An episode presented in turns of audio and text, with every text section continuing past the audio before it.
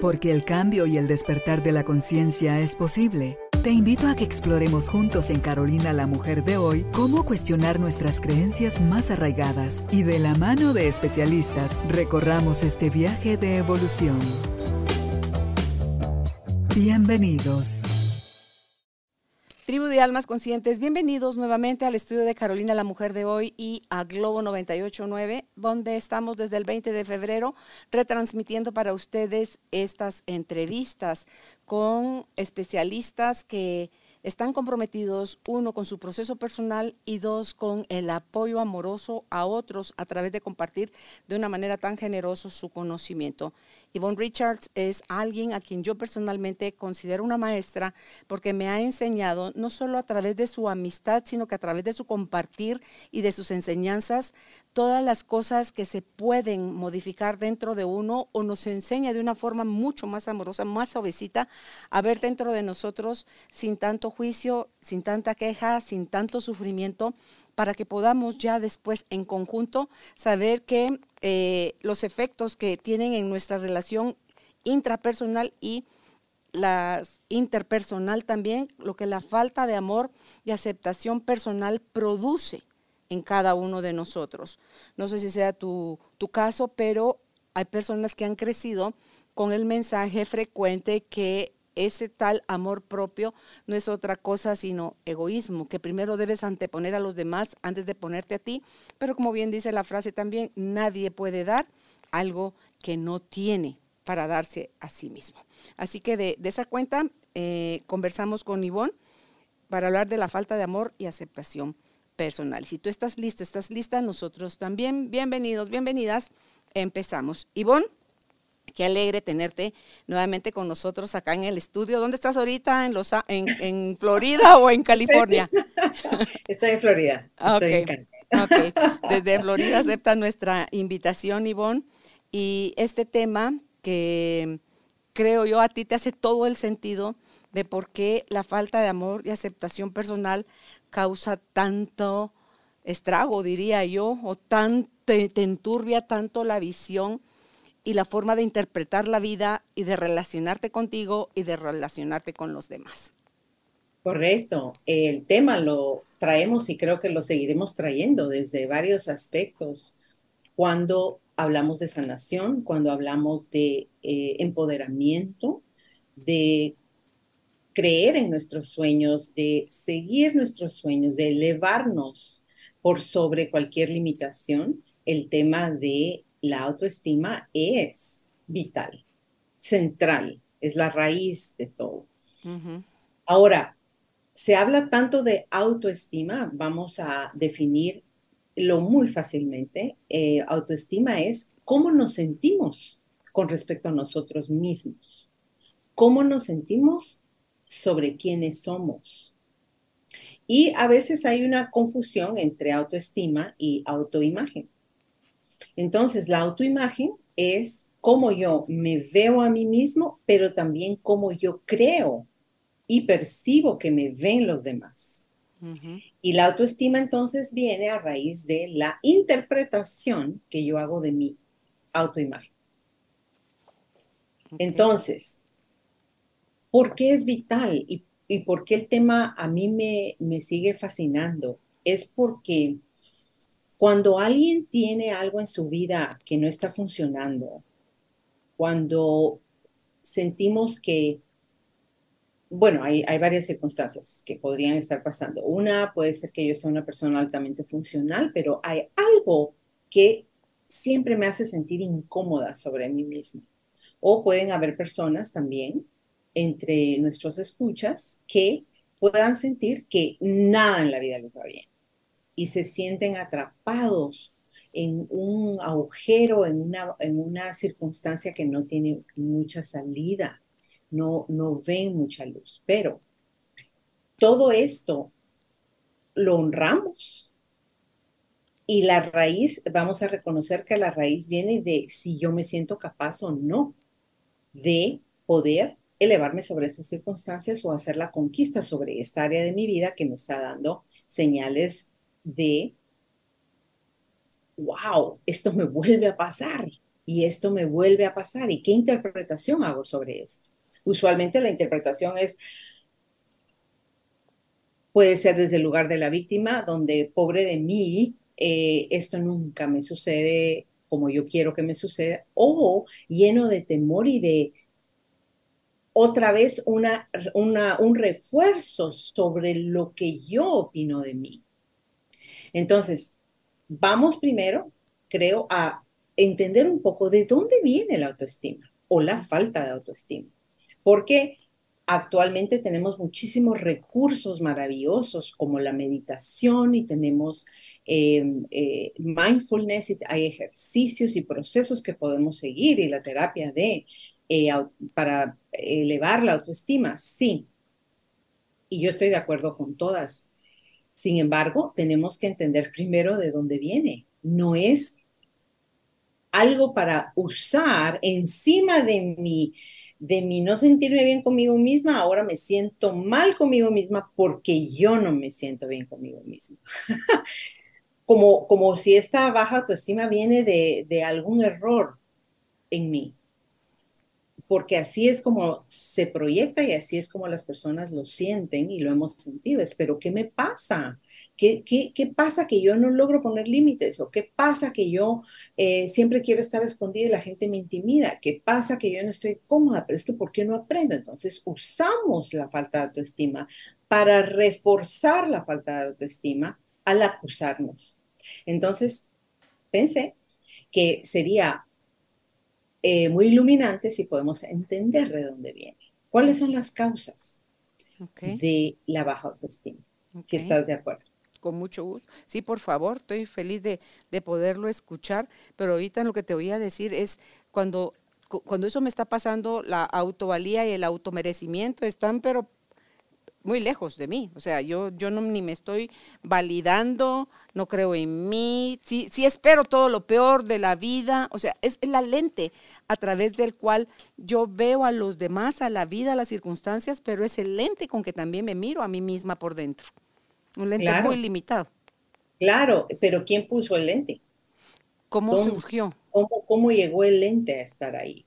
Y eso es lo que nos ocupa en la conversación. Y claro, la autovalía, el, el sentir que yo valgo, que importo y que merezco, vienen como parte del proceso de amarme. Pero es como una consecuencia, es como una, eh, un desenlace natural dentro de el amarme a mí mismo, porque van ligados, ¿verdad? Al sentirme merecedor. Ok. Entonces, vamos a señalar alguna sintomatología de la falta de autoestima. Eh, por ejemplo, eh, el sentir eh, que todo nos da vergüenza. Okay. Qué pena, ese qué pena. Me da pena, todo me da pena. Me da pena pedir algo, me da pena decir algo, opinar algo. si me invitan a algo, me da pena entonces, esto va muy ligado con la vergüenza, ¿no? La vergüenza, que es una de las, de las, em, de los sentimientos que podemos tener de más bajo, más baja frecuencia vibratoria. Porque nos da vergüenza ser quien somos, nos da vergüenza cómo nos vemos, nos da vergüenza lo que pensamos. Entonces, esa vergüenza también hace que nosotros nos recojamos dentro de nosotros mismos y vivamos esa vergüenza como un círculo vicioso adentro, entre los pensamientos, constantemente, ¿verdad? Eh, la inseguridad eh, que podemos estar sintiendo, digamos, de nuestro desempeño, de nuestra capacidad de logro, de poder, eh, la inseguridad y la falta de confianza personal. Yo puedo hacer esto yo puedo alcanzar mis objetivos. Entonces hay una desconfianza de mis habilidades y mis fortalezas y mis destrezas. Hay una falta de conocimiento y de conciencia personal de dónde están mis límites, dónde están mis fronteras, de qué soy yo responsable y de qué no. Esta es otra, otra, otro indicador cuando la gente nos pide más de lo que podemos dar, pero lo damos de todos modos. Entonces, las personas con baja autoestima en forma crónica viven muy exhaustas porque dan más de lo que reciben. No existe esta reciprocidad. Entonces, em, también podemos sentir, eh, otra, otro síntoma es el cuando yo no voy a tomar responsabilidad de algo. No quiero la responsabilidad y se la paso a otros. Y me hago los quites para que nadie diga, ah, es que Ivonne estaba encargada del proyecto o Ivonne fue la que dijo que iba a mandar el fax. No, yo no fui. Eh, esa, eh, estar en defensiva y a la vez no quiero tomar responsabilidad de mi vida. Y eso obviamente nos desapodera, como lo hemos hablado eh, en el programa muchísimas veces, y otros de tus invitados lo han hablado y lo han traído a colación también. En el momento en que no nos sentimos fuertes y capaces de tomar responsabilidad, no hay más que estamos en la víctima. ¿Y qué pasa cuando de verdad no es tu responsabilidad y te quieren tirar a ti, como decimos aquí en Guatemala, te quieren echar el muerto? Bueno, es que ahí viene lo que se llama el discernimiento. Pero una persona con una autoestima eficaz va a poder tener un mejor discernimiento sobre precisamente mis fronteras, qué me corresponde y qué no me corresponde. La asertividad de decir, miren, mi responsabilidad llega aquí. De aquí en adelante es responsabilidad de fulano y de mengano en términos si estoy trabajando, por ejemplo, en un proyecto, en la dinámica familiar. Cada quien tiene sus responsabilidades. Pero tú ves en muchas dinámicas familiares donde los hijos eh, son los victimarios de las madres, que hacen todo por ellos, los salvan de todo y se, las mamás eh, limpian y los muchachos pasan con los zapatos con lodo encima de todo lo que se limpió. Eh, mis hijos no me responden eh, mensajes. Eh, ah, no, pero si necesitan algo, por favor, mi mamá que deje todo lo que pueda estar haciendo. Entonces, ahí es donde tu pregunta es muy buena porque tenemos que saber que ese discernimiento viene cuando estoy conectada conmigo misma o conectado conmigo misma. Que viene de saber poner límites. ¿Perdón? viene de saber poner límites. De saber poner límites, pero para yo saber dónde están mis fronteras, tengo que saber dónde estoy yo adentro de mí. Mm, mm. ¿Dónde estoy yo? Entonces, vamos a hablar y una de las razones por las cuales eh, la autoestima sufre es en el proceso de la construcción del yo.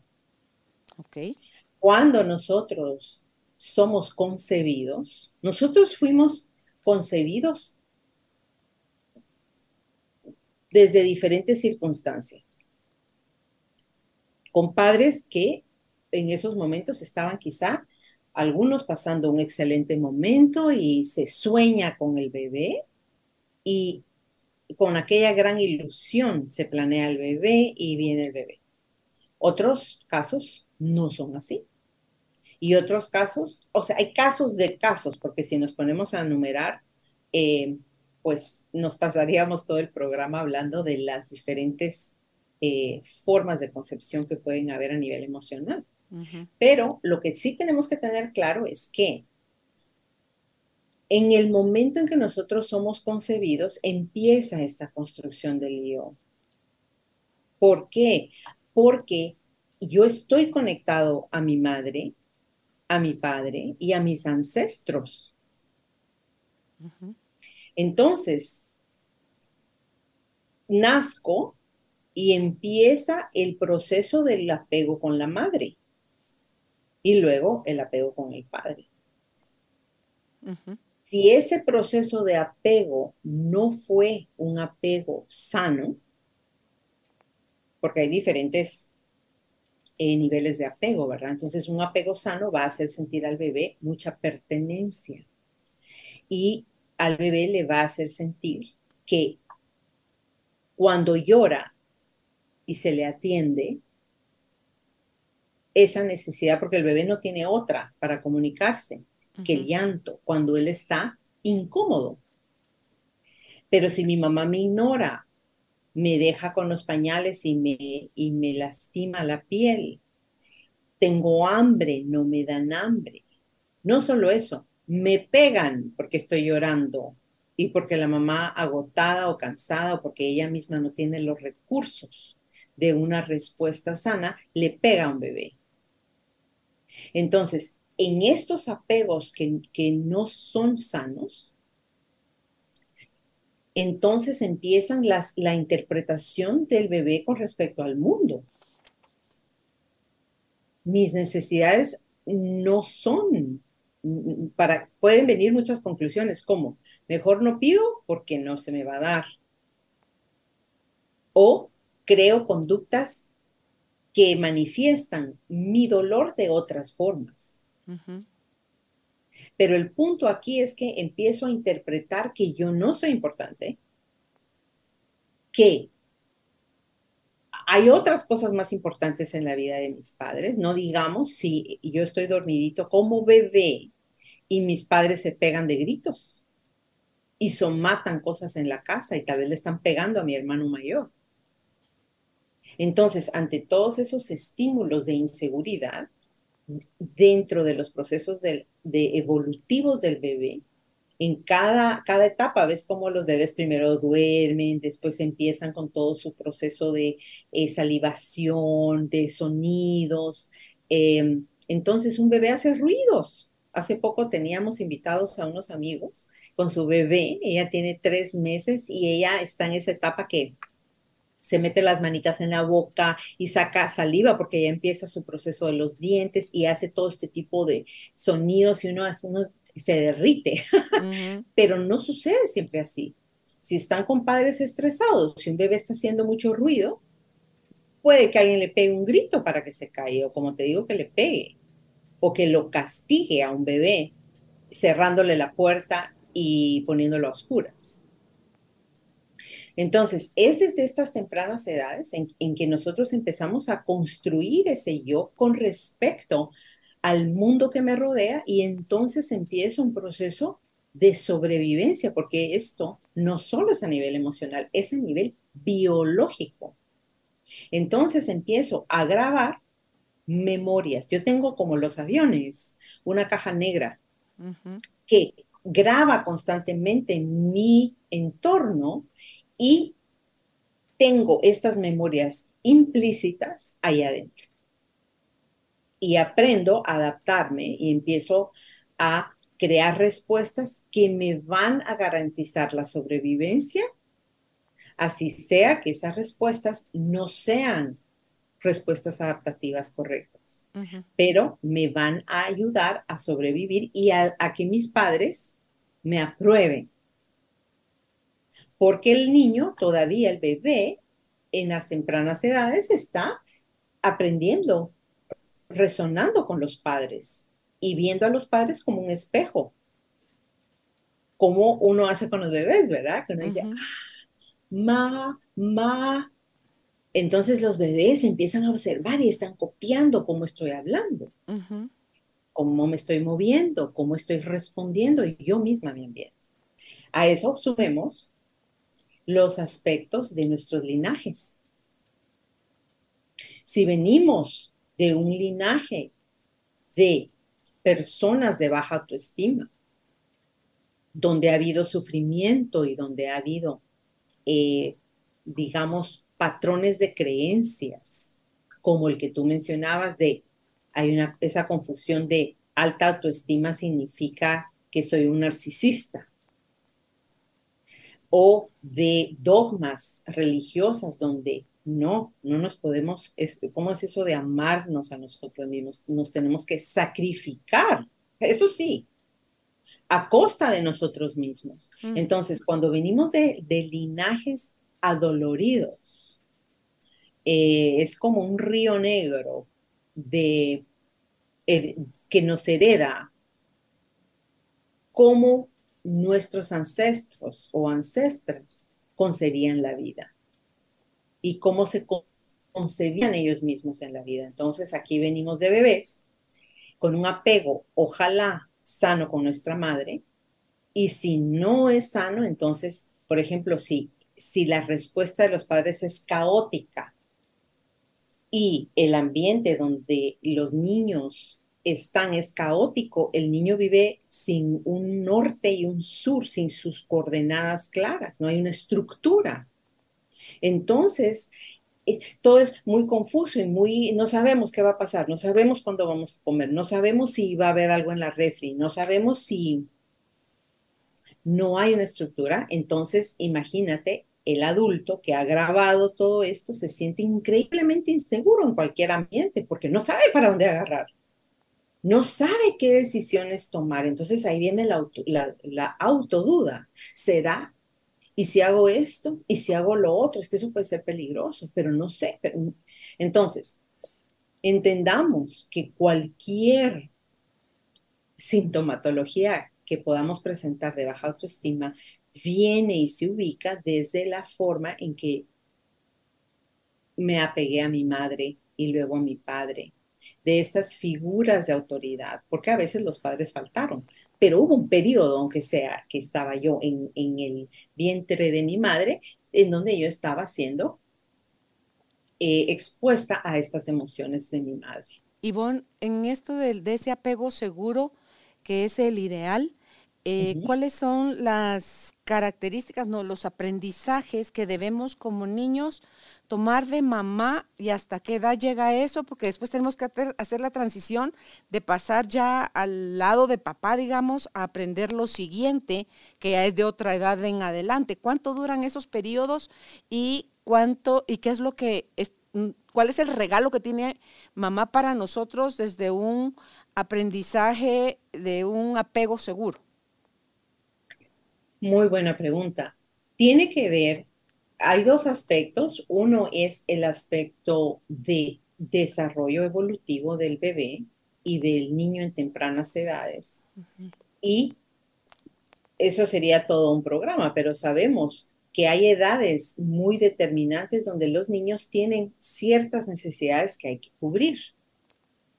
Entonces, el bebé por ejemplo, el recién nacido necesita calor, necesita contacto físico, necesita la cercanía de la madre. Pero una madre puedo, yo puedo estarle dando amamantar a mi hijo y tenerlo en el pecho conmigo, pero lo puedo estar rechazando también. Claro, estás viendo el celular, estás atendiendo cualquier otra cosa, no estás en ese vínculo de verlo, de sostenerlo, de hablarle o de, o de hacerle sentir tu amor aunque no estés hablando. Porque hay gente que hasta les canta y, todo lo que puedes hacer, ¿verdad? Para generar y reforzar esa acción de no es nada más te doy de comer para que no tengas hambre. Correcto. Entonces se reduce a una palabra, que es presencia. Mm. en cada etapa evolutiva, por ejemplo, cuando los niños pasan, en los cuatro y seis años, aquel temor a los monstruos abajo de la cama y todo les da miedo y están como, ven películas que después los dejan así como, ah". entonces muchas veces hay diferentes tipos de crianza y entonces hay padres que le dicen, ay, déjate de cosas, es ridículo. Y le apagan la luz y ahí se queda el niño tembloroso a saber cuántas horas, ¿verdad? Entonces, o hay una sobreprotección, que tampoco es un vínculo sano, que es donde la madre y el padre se desbocan por ese niño y no lo dejan tampoco ser y experimentar y equivocarse y lastimarse. Mm, eso también es violencia. Eso también es eh, inapropiado. No sé si yo lo categoría como violencia, pero sí es un mensaje de tú no puedes. Mm. Tú no puedes. eso Entonces, es violento. nosotros lo vamos a hacer por ti. Eso es violento, le estás diciendo al niño incapaz, pues. Y, lo disfrazamos encima, Ivonne, de amor. La etiquetota que le ponemos encima es porque te amo, porque quiero lo mejor para ti. Y genuinamente es posible que estas personas genuinamente crean que lo están haciendo por amor. Recuérdate que cada, cada padre tiene sus propios trastornos, sus propios traumas. Y es posible que entonces en casos como estos la intención sea pura, pero no es eh, ni apropiado ni funcional. Ni estás preparando a tu hijo e hija para salir al mundo. ¿Y eso Entonces, hasta, qué edad dura eso, Ivonne? El, eso del vínculo seguro con mamá, con presencia, con respeto, con libertad, con todas las cosas que, que nos enseñen a, a, desarrollar nuestras alas, porque va a llegar un momento en que cada hijo tiene que emprender su propio vuelo. Correcto, es que ese es el objetivo. El objetivo es que traes a un ser al mundo y tu trabajo es enseñarle a vivir en una forma adaptativa y funcional. Ok. Entonces, ay, pero si yo tengo trastornos y cada vez que mi hija dice que se quiere ir a estudiar al extranjero y yo le digo, eh, ay, no, y yo la meto con todos los temores o la chantajeo emocionalmente y no la dejo volar y tiene 18 años, no estoy siendo presente con mi hija. No estoy ayudando a mi hija. Y lo que le estoy diciendo es, yo te necesito, quédate y sacrifica tu vida para que yo me sienta mejor. Entonces entramos en estas dinámicas. Entonces, respondiendo a tu pregunta desde un punto de vista evolutivo, de 0 a 7 años es vital esta presencia y esta crear un vínculo sano con los hijos. Okay. Lo más posible, porque no somos perfectos. Pero que el niño sepa en dónde está parado, qué se espera de él, a qué hora vamos a comer, qué, cuál es el plan del día, necesitamos ubicar al niño en un espacio, en una estructura y a la vez hacer esa vinculación de presencia, de momentos de intimidad y de conexión, de enseñarle al niño qué significa amarse a sí mismo. Eso es más fuerte con, con mamá, pero llega a un punto, o también es así de fuerte con papá, de los 0 a los 7 años. Con papá, es fuerte con papá, pero la mamá gobierna este vínculo. Y luego, ¿cuándo pasamos al gobierno de papá, digamos? Bueno, el gobierno de papá empieza cuando el bebé nace. Antes de eso, él se puede comunicar con su bebé. Hay padres que son muy sensitivos y están desde que están en el vientre, tocan mucho el vientre de la madre para comunicarse con su bebé, lo besan. Entonces el hijo, el niño ya reconoce la voz de su padre. Entonces empieza, claro, el vínculo con el padre y con las figuras de autoridad, porque depende mucho la dinámica del hogar, ¿verdad? Si los padres viven con los abuelos, entonces los abuelos tienen un gran rol. Si el bebé se queda durante el día con los abuelos, mientras los padres van a trabajar y son bebés, entonces los padres, los abuelos, tienen el vínculo, eh, están cumpliendo la función de un vínculo con el bebé, con el eh, los niños de edad preescolar, ¿verdad? Entonces ahí es donde el niño necesita seguridad, cuando está explorando, enseñarle cómo explorar. Porque, por ejemplo, hay niños que a los dos años de edad están, ellos están explorando su poder y sus límites y es por eso que eh, son como rebeldes y son como yo quiero y hacen los berrinches. Entonces ahí los padres deben informarse cómo manejar el berrinche, cómo manejar el enojo, porque no, se, no, no entendemos que los niños no han aprendido un lenguaje emocional. Están en el proceso de aprenderlo y nos toca a nosotros enseñárselos. Nosotros, pero si yo soy un drama total o me desmayo cada vez que algo pasa, o pego de gritos cada vez que algo sucede, entonces eso es lo que mi hijo está modelando sobre cómo es la respuesta emocional. Pero en un mundo sano, podríamos decir que un niño a los dos años tiene eh, la rabia y el llanto, son sus dos formas de poder expresarse. No hay otra.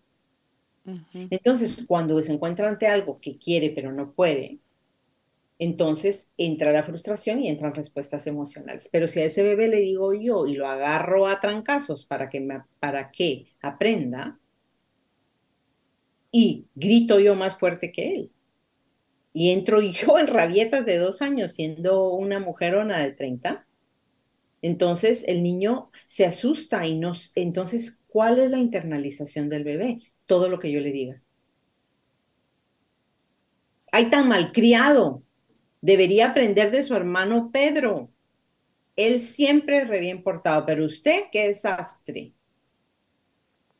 ¿Mm? Qué desobediente, pero qué el muchachito más rebelde. Sí, y eso les impacta fuertísimo. No, eh, tú estás grabándoles el cassette. Y más tarde, cuando este muchacho o esta muchacha van en adolescencia, ay, sí, es que yo soy la rebelde de mi casa. Así me empiezo a ver, porque es así como mis padres me dijeron que ellos me veían. Y es ahí donde empieza, imagínate, en donde hay insultos, pero qué estúpida. No sea idiota, niña. Ah, entonces, empiezo a internalizar todo esto que me dijeron y entonces empiezo a escuchar esas voces en esos diálogos internos negativos se empiezan a crear estos vocabularios, estos lenguajes internos, estos pensamientos, y luego parece que son míos. Pero no, es, es, la voz de mi madre, la voz de mi padre, la voz del abuelo, la voz de la monja, la voz del padre, la voz de mi tío, cualquier influencia que me hizo sentir que algo en mí no estaba bien. Sí, y uno cree que es, son ellos, ¿verdad? Pero ya toda esa repetición de las grabaciones vienen con la voz nuestra. Claro. Entonces, wow, cuando escuchamos decir todo lo que estamos comentando, uno dice, bueno, entonces sí estoy frito. ¿Por qué? ¿Por qué? Porque, ¿cómo voy yo entonces a eh, superar mi falta de autoestima si tengo todos estos programantes, así se llaman los programantes. Y no solo los programantes, Carolina, sino que, ya voy a, ya voy a dar esperanza en esta conversación, pero no solo son estos programantes que yo traigo, sino que a raíz de esto se empieza a crear lo que se llama el guion de la vida. Es un guion, como de teatro. ¿Sabes qué? Tú eres el villano, tú eres la princesa, tú eres eh, la flor. Y este, esto es lo que te toca decir. Y luego lo vamos a actuar todos juntos. Entonces se crea este concepto del guion de la vida qué guion me dieron y, qué, y claro, yo agarro el guion porque no me queda de otra. Y ahí voy en lo mejor que yo puedo. Pero tenemos que despertar, Carolina. Tenemos que despertar de ese hechizo, de esas palabras que vinieron de seres que nos amaron a su manera, que traían las mismas limitaciones y tenemos que despertar y decir, wow, ¿cuál es el guion de la vida? Y el guion de la vida, de cuento, se crea a través de lo que se llaman mandatos, ¿ok? Que son eh, todas las los mandatos son todas las prohibiciones y las inhibiciones que vienen, que vienen en nuestra educación. Entonces, por ejemplo, si usted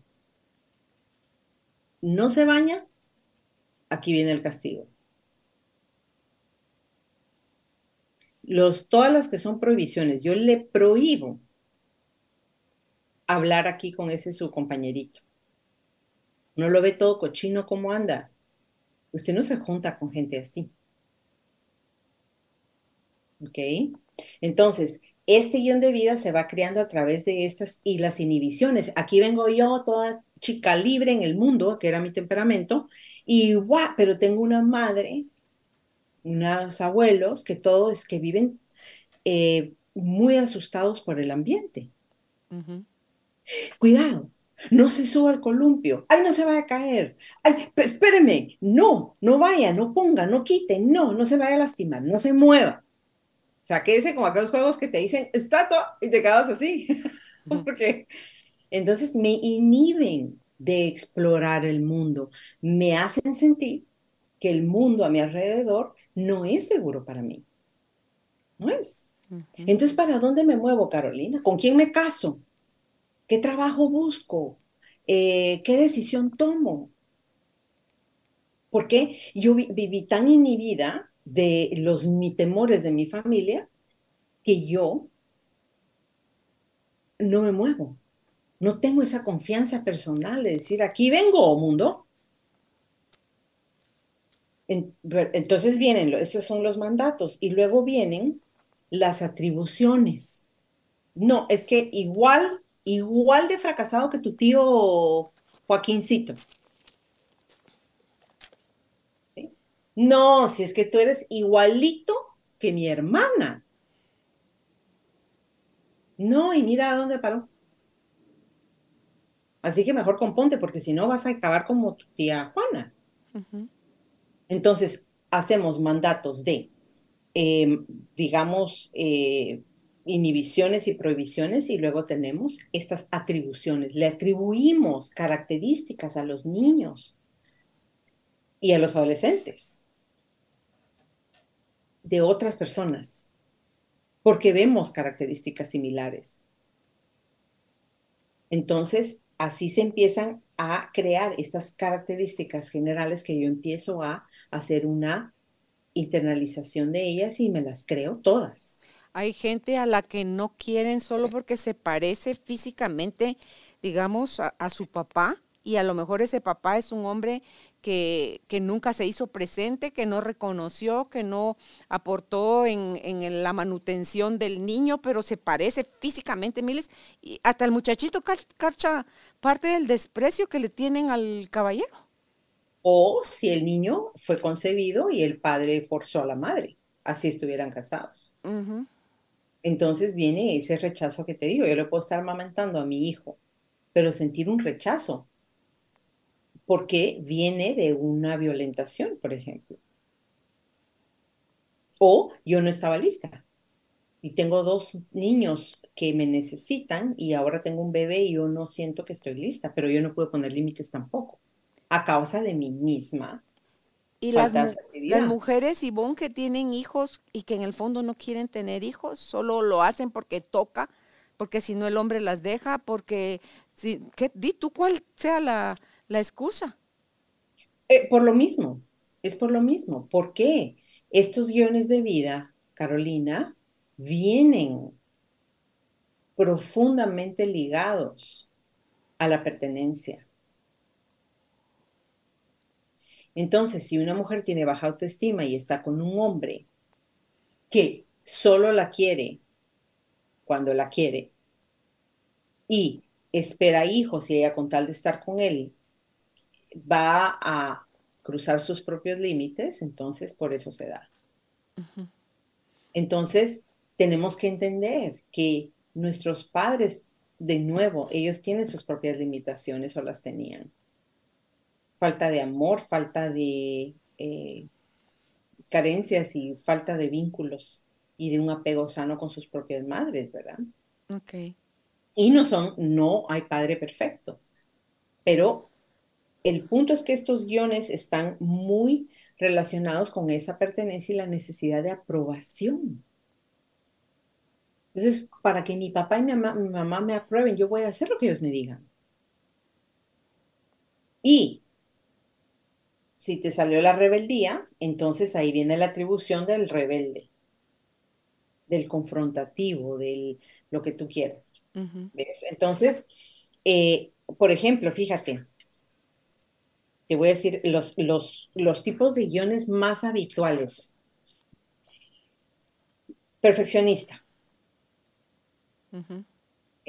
Intolerancia a los fallos, hay un excesivo control, no se delega, hay exigencia y autoexigencia. Luego tenemos el de no crecer. Las personas que se mantienen infantiles, como que fueran chiquititos, toda la vida, no pueden asumir responsabilidad de nada. Entonces, ellos cuando son progenitores, Imagínate. Empiezan a ser los famosos sobreprotectores. Ellos mismos son niños. Luego, em, el no ser niño o niña, o sea, no se vive la infancia, porque tienen que asumir roles de adulto desde temprana edad. La madre usa al hijo o a la hija como sustituto de la pareja. O yo ya tengo acá cuatro hijos y aquí, y, entonces el mayor se tiene que encargarse, cada quien se va encargando de los otros. Y tiene responsabilidades que no les corresponden. Entonces, el ser fuerte, no mostrar ninguna debilidad a las necesidades ni mías ni de otros. El, la no pertenencia, eh, que es donde los niños reciben que son mensajes, son diferentes, son raritos, diferentes al grupo.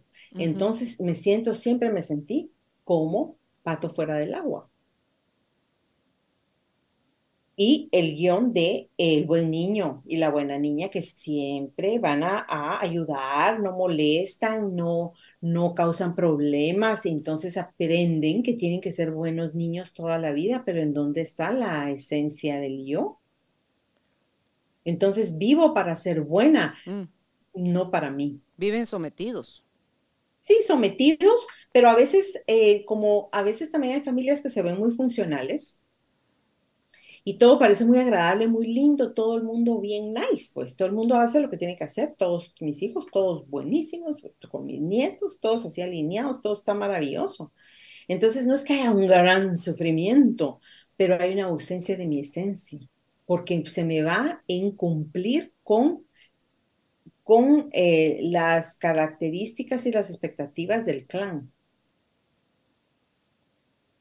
Entonces, ¿dónde queda el yo? Entonces, hay, hay, hay, fíjate que hay tres posiciones en este guion. Una es la de triunfador, que es el que se consigue todo lo que se propone y muchas veces a costa de otros. Luego viene el no triunfador, que es la persona que no se arriesga ni aspira a nada más que una vida convencional. Déjenme tranquilo, hago suficiente con sobrevivir, gracias. Y luego el fracasado, que es la persona que vive insatisfecha porque no logra, no logra conseguir lo que se plantea y cuando tiene grandes objetivos, sus resultados son pobres. Entonces, estas son las causas a grandes rasgos. Pero hay solución, Ivonne. O sea, claro que sí. Eso es lo bueno.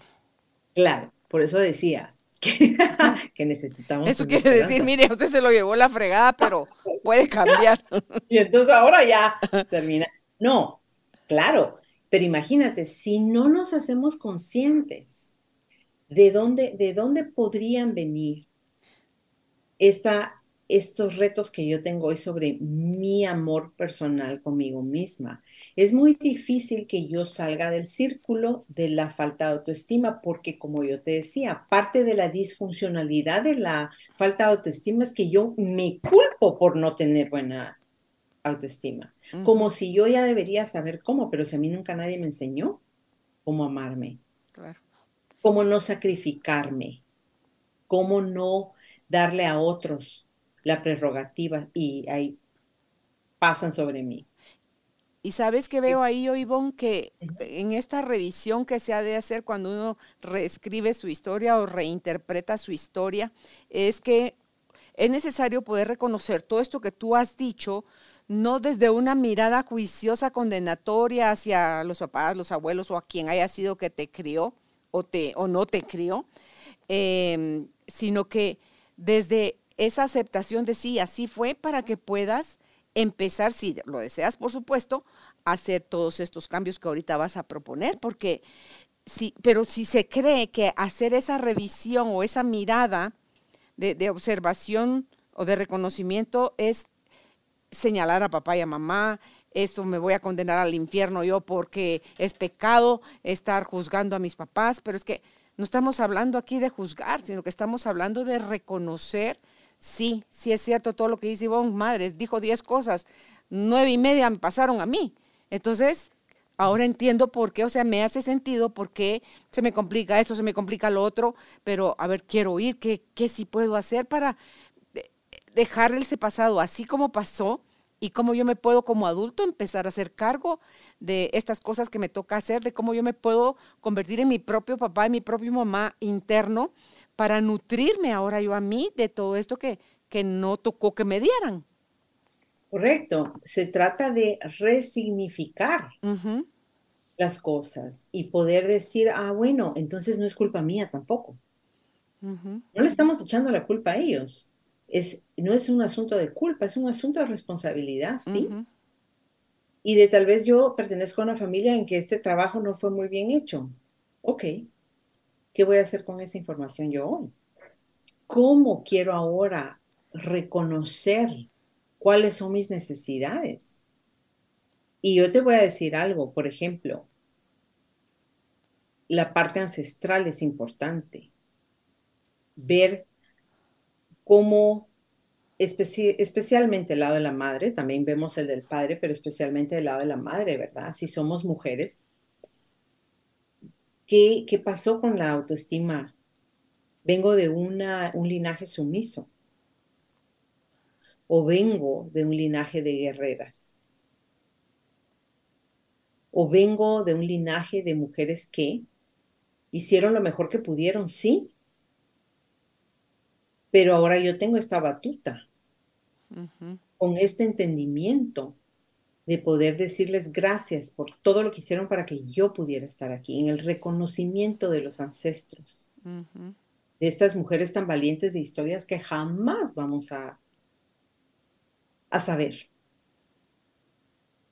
pero que no sabemos cuántos dolores, cuántos sufrimientos, cuántas sumisiones o cuántas cosas triunfantes también hicieron. Porque cuando hablas de la mirada, también tenemos que ver la mirada de los triunfos que hay en nuestros ancestros. Es decir, podemos llamar esas energías porque nos dieron la vida y porque traen un impulso, un conocimiento como ellos ya trascendieron, tienen una sabiduría que en aquel momento ellos no lo tenían, pero ahora sí y no lo pueden transmitir. Y a pesar de eso, que no lo tenían, eh, se mantuvieron en la vida y gracias a eso nosotros estamos hoy aquí, Ivonne. A la fuerza, a esa fuerza, A, esa eh, valentía, por supuesto que sí. Entonces, en el momento en que nos hacemos conscientes y nos damos cuenta y decimos, ah, esta inseguridad que siento es porque mi casa siempre fue caótica. ¿Quiero yo perpetuar ese caos en mi vida o quiero empezar a vivir esto en forma diferente? ¿Cómo quiero yo estar para mí mismo, para mis propios sueños? Entonces, este entendimiento de cómo es que se estructuró nuestra autoestima nos debería servir para aliviarnos,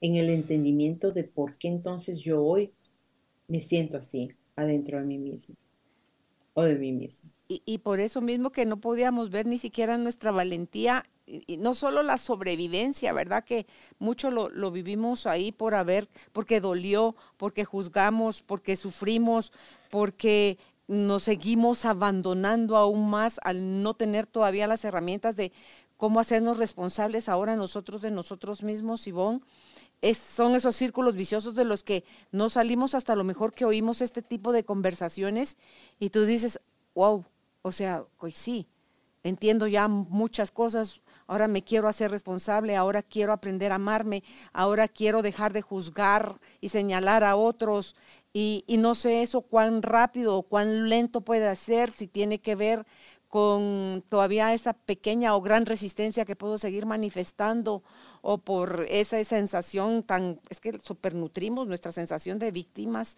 y, el querer tener la razón, Ivonne, de que sí, pobrecita yo y no se vale y no es justo. Eh, eh, si yo pongo en la balanza, de verdad quiero mi paz, de verdad quiero reconectarme al amor, de verdad quiero ser feliz, o sea, seguir arrastrando más de ese lastre del pasado, va a seguir pesando. Son como que me siga poniendo yo grilletes y bolas de acero en los pies y, y me tire el agua y piense que eso no me va a llevar al fondo.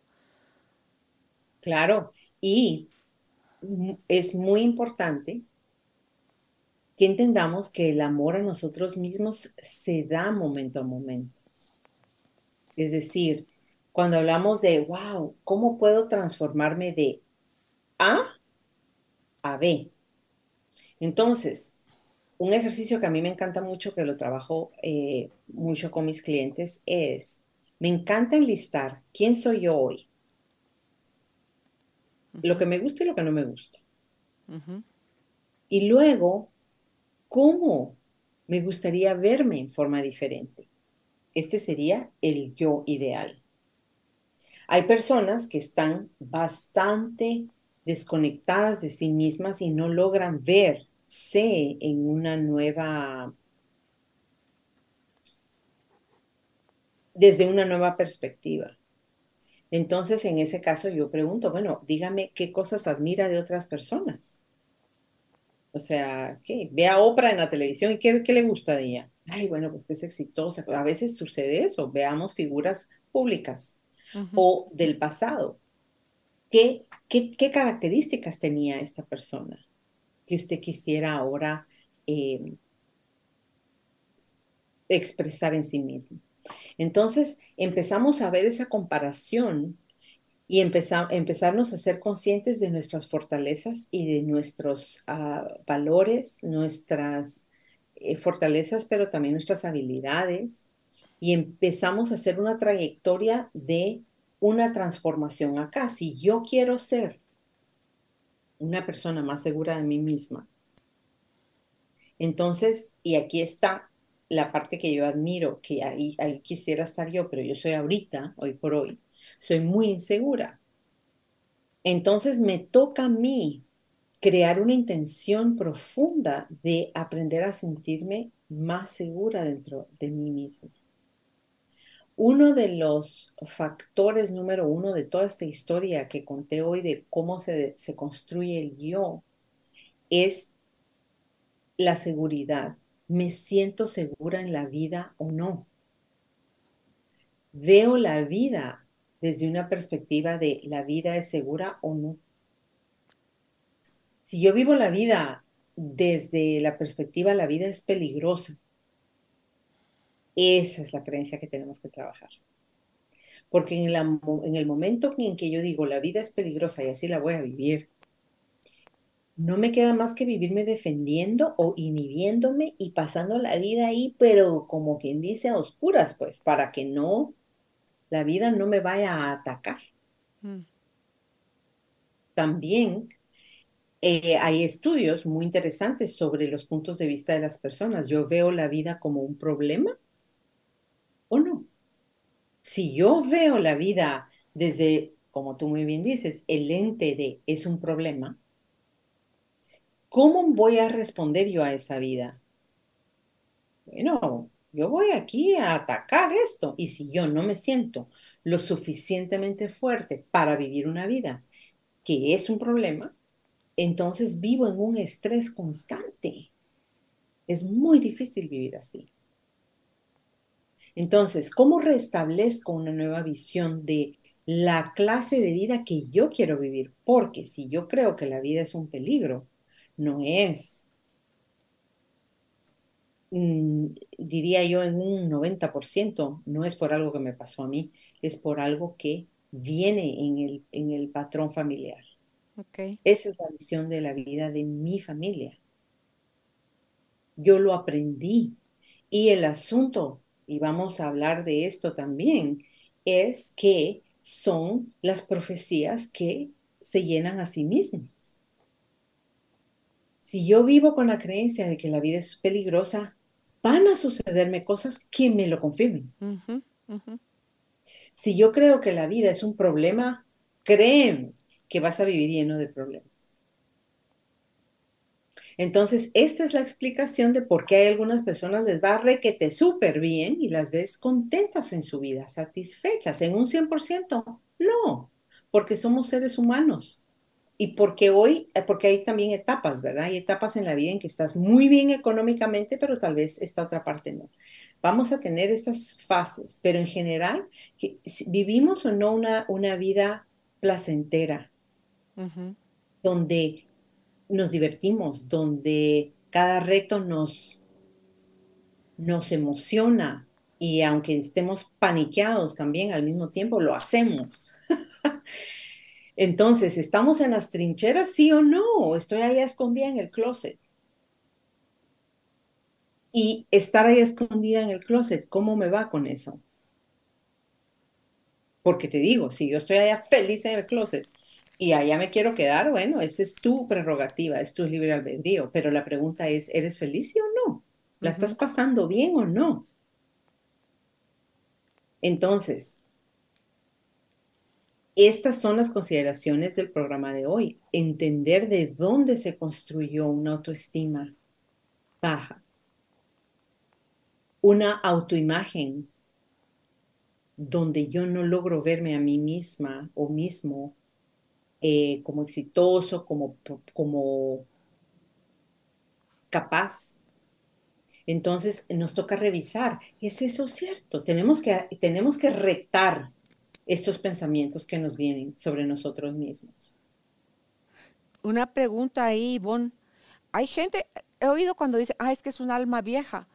Em, gente que tiene una historia que dices tú, wow, y luego los ves ya siendo adultos, adultos amorosos, adultos generosos, adultos que no guardan rencor ni resentimiento de los palos que la vida le dio mientras crecían, con todas las privaciones que les tocó pasar.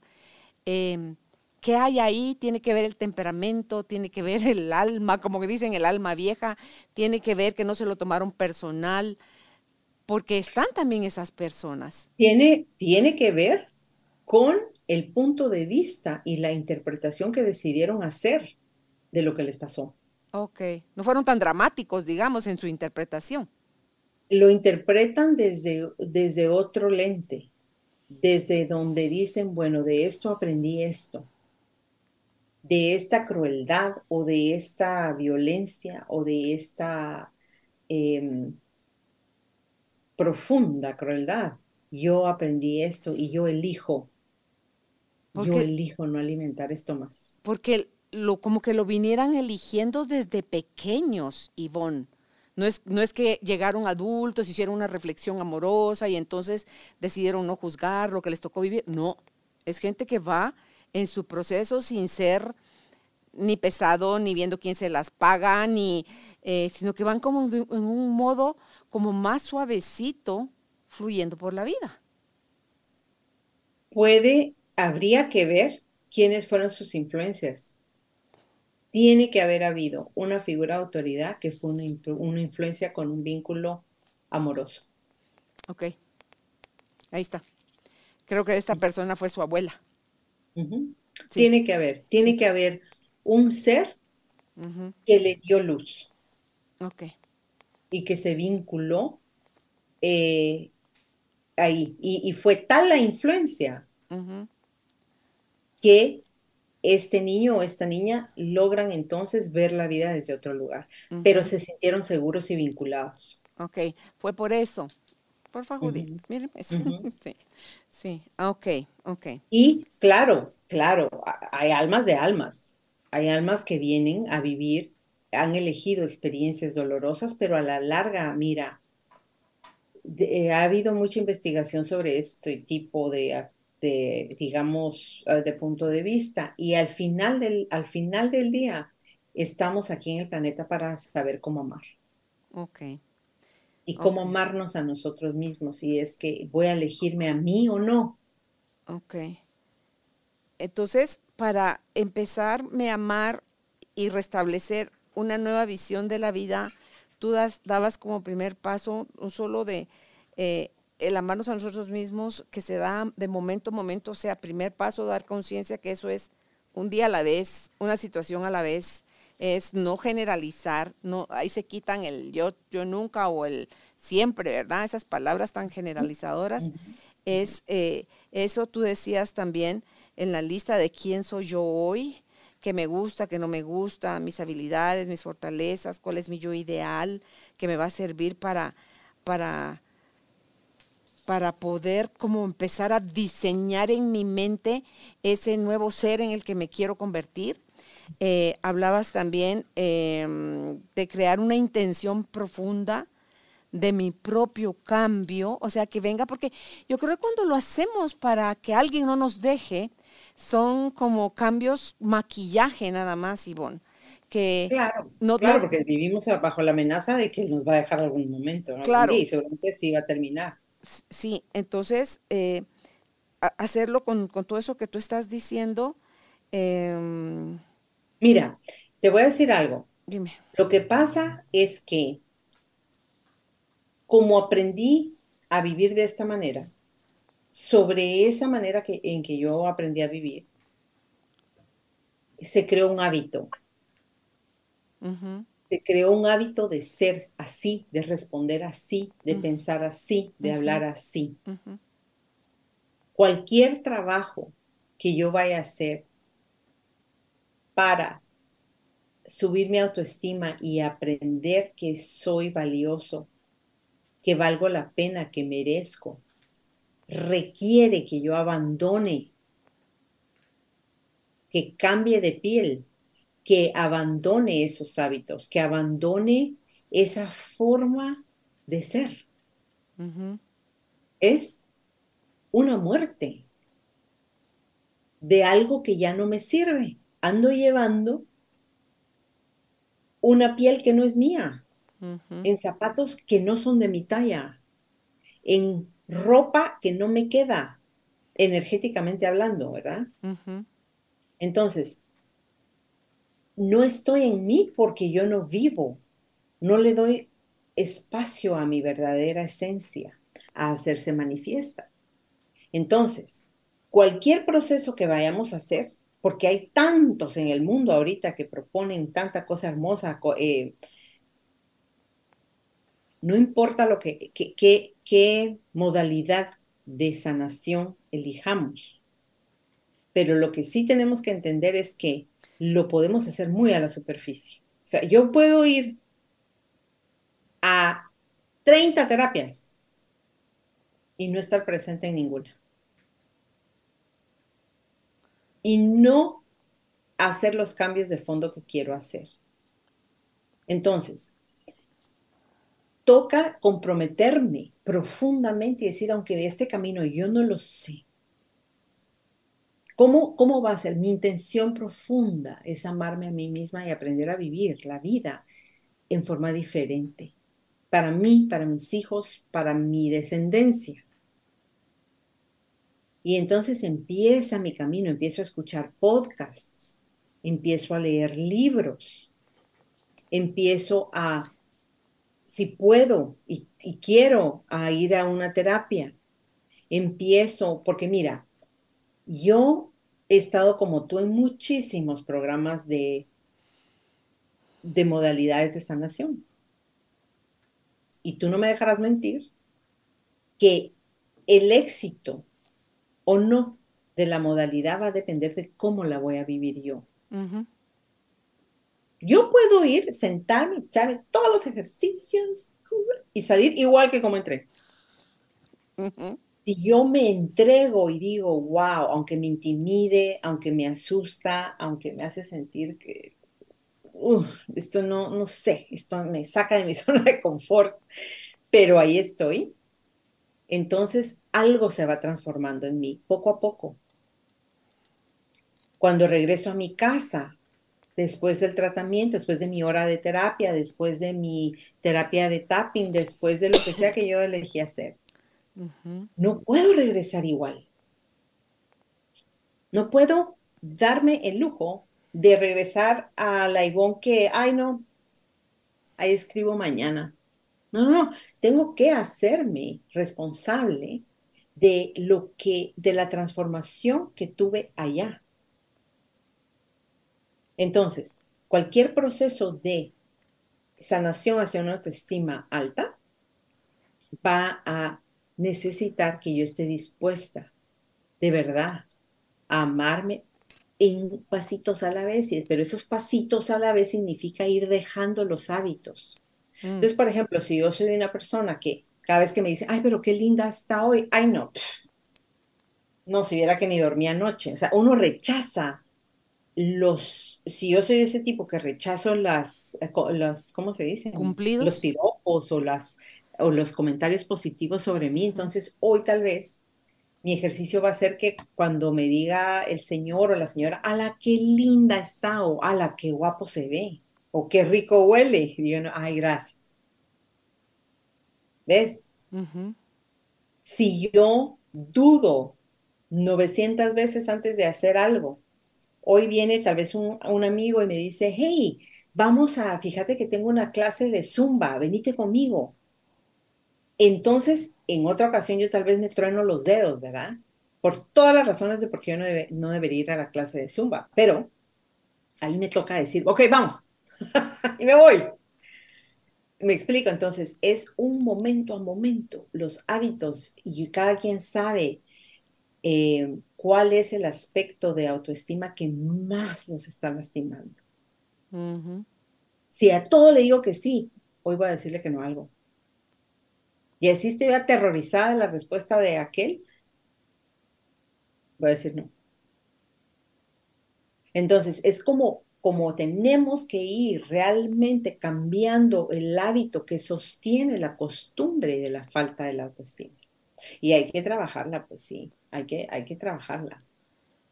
Pero mm, de nada vale que yo vaya a cuanto programa en el mundo suceda si cuando yo regreso a mi ambiente, yo no soy capaz de traducir esto. Es importantísimo que, eh, por ejemplo, con Joy Dispensa trabajamos mucho la revisión en la mañana. Vemos el futuro del día y vamos viendo ¿qué conductas yo ya no voy a tener hoy? Y vieras que este ejercicio eh, eh, ha sido para mí, es, es, es más profundo de lo que suena, porque primero están las conductas que son las que ya sabes, las evidentes, pero poco a poco, mientras más insistes en el ejercicio de ir meditando durante el día, ¿qué es lo que no se me va a pasar? Que yo hago y me saboteo o me, o me lastimo o no me permito avanzar. Entonces, cuando yo ya tengo en la mira, ya sé cómo está mi día y ya tengo en la mira, eh, aquí hay, es campo minado. Seguramente yo, tal vez siempre antes de sentarme a escribir, que me fascina y estoy escribiendo un libro, pero, ay, no, ¿sabes qué? Te, voy a ir a lavar la ropa primero.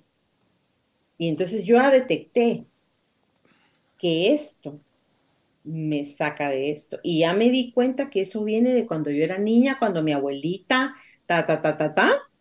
Entonces yo digo, no, aquí elijo y me siento y de aquí no me muevo y la ropa sí, la voy a lavar, claro que sí, pero no ahorita, esto va primero, porque esto me edifica, porque esto significa que me estoy dando yo el lugar. Claro.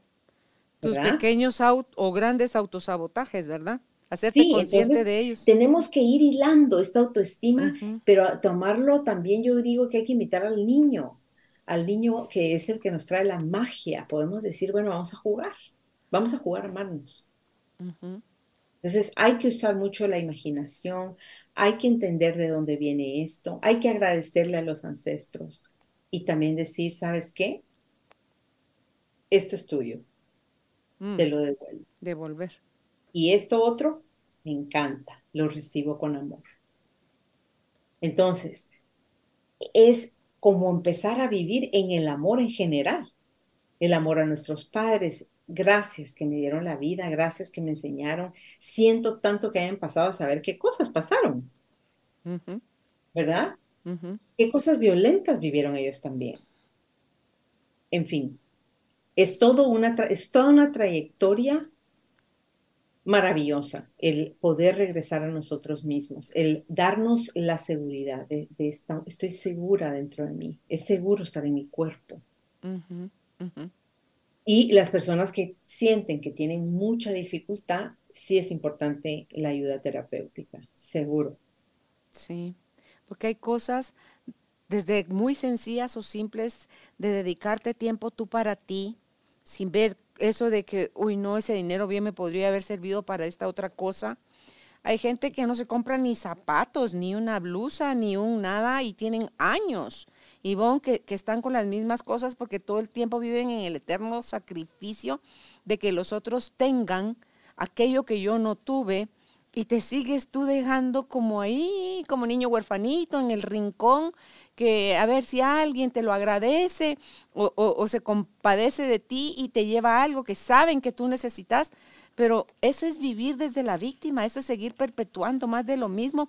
Y cuando tú decías en, en el primer punto, cuando hablaste sobre abandonar mi vieja antigua forma de ser, no sé, Ivonne, tú, tú que ves ahí en la clínica, en la gente, si, si de los miedos más grandes que hay es el que, entonces, si yo dejo todo eso, ¿quién soy? O sea, ¿qué identidad? ¿Qué, ¿En qué me convierto?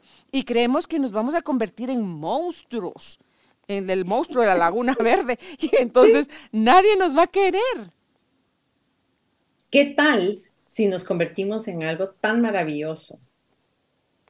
O sea, ¿por, qué ¿por, qué el cambio eh, se asocia con algo malo. Y ahí viene las personas que piensan así, estamos hablando de nuevo del guion de la vida, donde hubo mandatos de prohibición, de inhibición.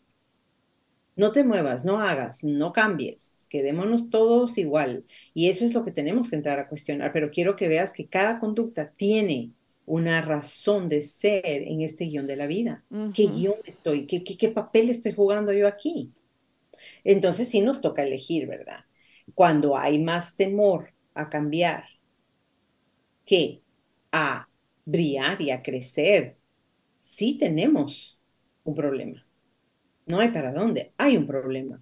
Porque a nivel evolutivo, el hombre tiene que evolucionar. no es, es, una ley biológica, no es invención mía. Tenemos que evolucionar, pero cuando queremos parar la evolución, vamos a sufrir inevitablemente porque es el ritmo de la vida. Sí. No hay para dónde. Entonces, eh, ahí estamos hablando de la víctima, del mártir y todo, pero no es porque sean necios, es porque así aprendieron a vivir, a pertenecer, a sobrevivir. Pero es muy triste quedarnos en la sobrevivencia si podemos vivir. Sí, yo no sé si eso también el que va, va uno sobreviviendo cuando llega el momento de morir o una amenaza de la muerte con una enfermedad, ese viene el, el, crujir de dientes, dirían, o sea, es esa angustia y ese hacerle trueques a Dios y te prometo que ahora sí, que voy a esto y que voy a lo otro, porque te perdiste. Dice que igual cuando te estás muriendo, las cosas de las que más se arrepiente la gente no es de lo que hizo y se equivocó, que, porque hizo mal, sino que de aquellas cosas que no se dio permiso a, hacer por la razón que haya sido. A vivir, a vivir, a decir sí, a, a, a darse lo que se necesita para poder vivir plenamente en su propia magnificencia, porque yo creo, y lo creo en el fondísimo de mí, es todos somos magníficos, magnificentes, mm. bellísimos seres de luz. Mm. Entonces son estos programas que vienen de nuestra infancia y que vienen de nuestros eh, ancestros, que venimos con estas grabaciones y solo nos toca cambiar el cassette. Se puede y no es tan difícil. Es más difícil, Carolina, seguir viviendo en una forma donde hay sufrimiento que hacer el cambio. Lo creo, Ivonne, porque eso requiere muchísima más energía de tu parte para andar oprimiendo, tapando, cubriendo, fingiendo que no fue para tanto, que no importa, que ya pasó, que, que le, para que le rebusco, que no, no, sin, sin esa, si tú no te das esa libertad a ver tu historia con, para poderla eh, tú dijiste la palabra eh, resignificar, te vas a quedar atorado por voluntad propia en el mismo lodazal.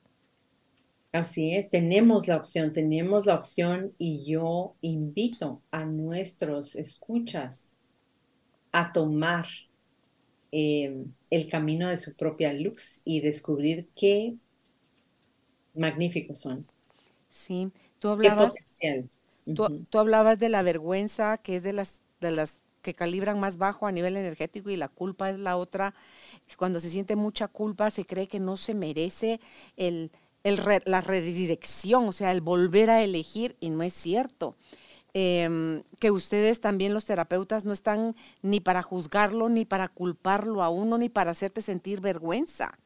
Están para, desde una mirada con más conocimiento, eh, ayudarlo a uno a encontrar uno mismo cuáles son esos puntos donde se derivó de eso otra cosa más larga y complicada y mm, que lo van a hacer a la velocidad que cada quien vaya requiriendo. Y si el paciente decide hacer una pausa, una tregua o decir no, no, no, no, esto no es para mí, también se vale. Y que lo dejan a que él quiera buscar otra vez voluntariamente el proceso. Claro, cada persona es responsable de sí misma.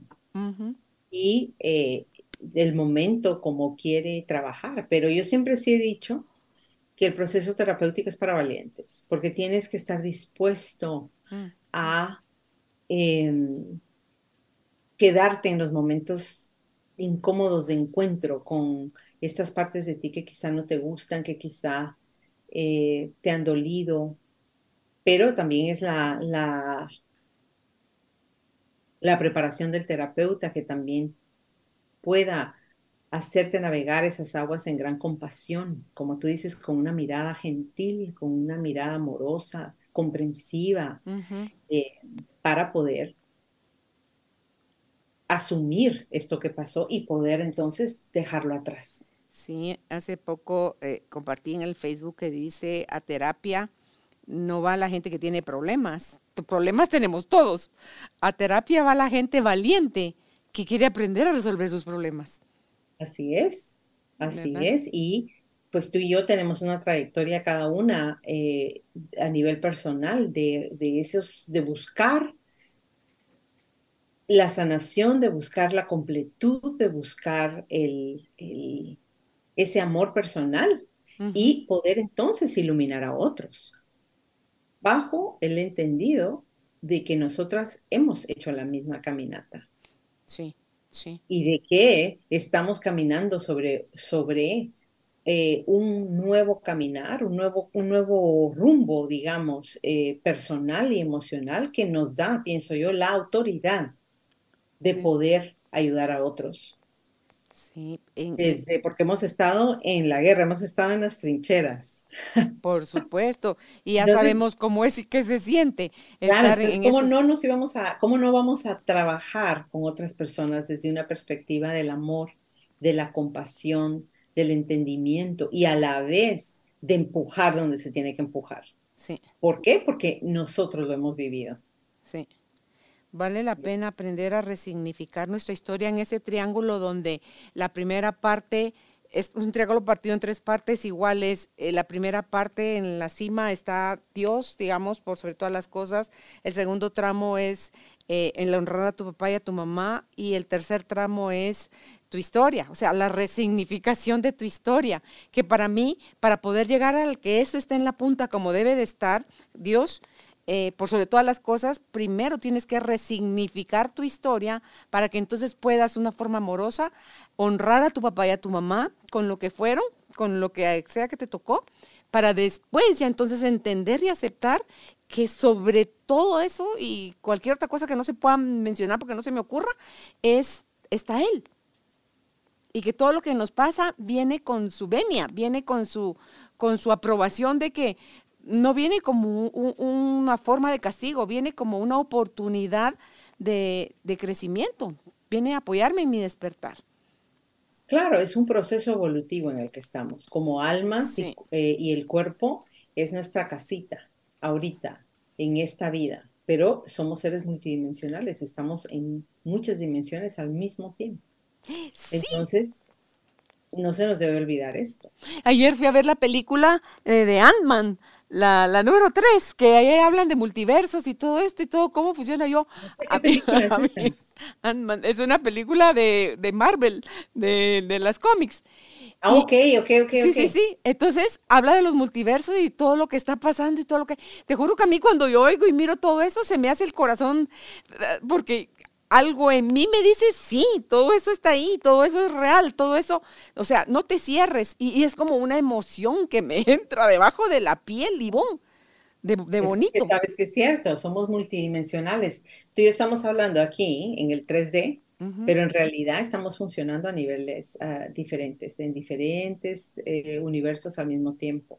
Mm. Y cuando hablamos de autoestima, y esto sí ya es un tema más elevado, que tal vez nuestros eh, escuchas van a decir, ¿y aquí qué fue lo que pasó? Pero cuando nos amamos a nosotros mismos, uno de los ejercicios es traer todas las partes de mí que están en todos los multiversos para poder acoger a todo lo que soy yo aquí y ahora. Pero no solo es Ivonne la que me ves aquí, mm. o Carolina que está en su escritorio, no. Es toda, es la totalidad de quien yo soy, eh, de mi existencia, mm. Mm. que no es solo aquí. Estamos en diferentes eh, manifestaciones somos multidimensionales. Cryon nos educa muchísimo sobre esto y sobre el momento en que estamos en el planeta donde tenemos la oportunidad de contactar a nivel de nuestro ADN todas estas partes de nosotros y poder em, co-crear con ellas. Entonces, cuando hablamos de autoestima, cuando hablamos de amor personal, no solo estoy aquí yo, son todas las partes de mí que están desplazadas y mm. son extensiones de mí. Y fíjate que yo soy una extensión de, de, otro multiverso, lo que yo hago aquí influye a todos. Hay, hay una parte en la película donde lo mandan a él o él se dispone a ir a hacer porque tiene que rescatar a la, a la hija. Entonces viene y hay un pedazo donde dice, de repente sale como que otra, otra imagen idéntica de él y otra, y otra, y otra, y otra, y son miles de imágenes idénticas a él. Entonces le dice, ¿qué es esto? Dice él, pregunta, ¿verdad? A quien lo está asesorando para cómo va a ser el trabajo para ir al encuentro de su hija. Entonces él le dice, entraste al mundo de las infinitas posibilidades. Entonces, es donde está él en infinitas posibilidades y yo decía, y es que todo lo que estamos viendo, escuchando, oliendo, sintiendo, todo lo que estamos ahorita apenas con nuestros cinco limitados sentidos eh, eh, haciendo contacto con este 3D, Ivonne, se cierra muy rápido, siento yo, al infinito mundo de posibilidades que te da todo, todo el tiempo. Ivonne. Nosotros somos un potencial, Carolina. Eso es lo que somos. Y somos aquí ahora un potencial que se manifestó, pero igual estamos manifestados en otros espacios. Y por eso cuando hacemos, eh, por ejemplo, yo, yo tengo un maestro que ha sido de los mejores maestros que he tenido, donde trabajamos y yo lo, lo pude ver cómo trabajaba, por ejemplo, él a nivel de cáncer. Entonces, si aquí tenemos un tumor en el 3D, vamos a un multiverso donde podemos tener otro, otro cáncer. Entonces, el cáncer es, es negativo en el cuerpo, ¿no? Tiene una carga negativa electromagnética. Entonces, menos y menos matemáticamente te da más. Entonces, cuando llevas una realidad a otra realidad, una negativa a una negativa, se cancelan y el cáncer estaba sanado aquí. Y Joy Dispensa lo dice, cualquier cambio y eso es en lo que me está entrenando ya por tres años, es que cualquier cambio que quieres hacer aquí, no lo tienes que hacer aquí, lo haces en el quantum. Ahí está la firma. Y cuando cambias la firma ya se manifiesta aquí. Así es.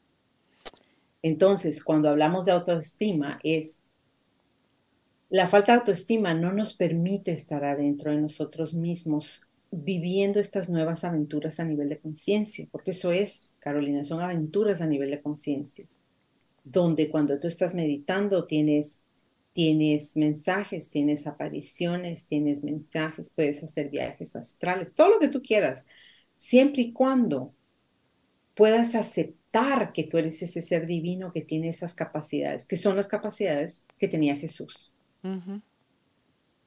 él así sanaba. Entonces, ¿voy a creerme lo magnificente que soy o me voy a quedar ahí pequeñita, escondida en el closet? Porque alguien me dijo que yo tenía que estar ahí. Sí. Si en plena conciencia yo quiero elegir esa como, como mi vida, es válido, pero si estoy ahí metida en el closet de la pequeñez, del miedo, de la inseguridad y de ese dolor, porque es un mensaje erróneo de alguien en mi pasado, no vale la pena vivir así. Si podemos vivir de otra forma. Totalmente de acuerdo. Pues mira qué hermoso. ¿Vieron? Sí se puede sí se puede recuperar ese amor que, que, fue como, porque ni siquiera es que se salió, lo mataron, simplemente fue como tapado por, por unos velos y nos llevó a la desconexión de quien realmente somos y en este trabajo de volver a poder resignificar nuestra historia, nos devuelve a la aceptación personal y nos devuelve al amor en plenitud y a la libertad de ser quienes venimos a ser, Ivonne, y a dejar, a dejar de querer cumplir expectativas de alguien más.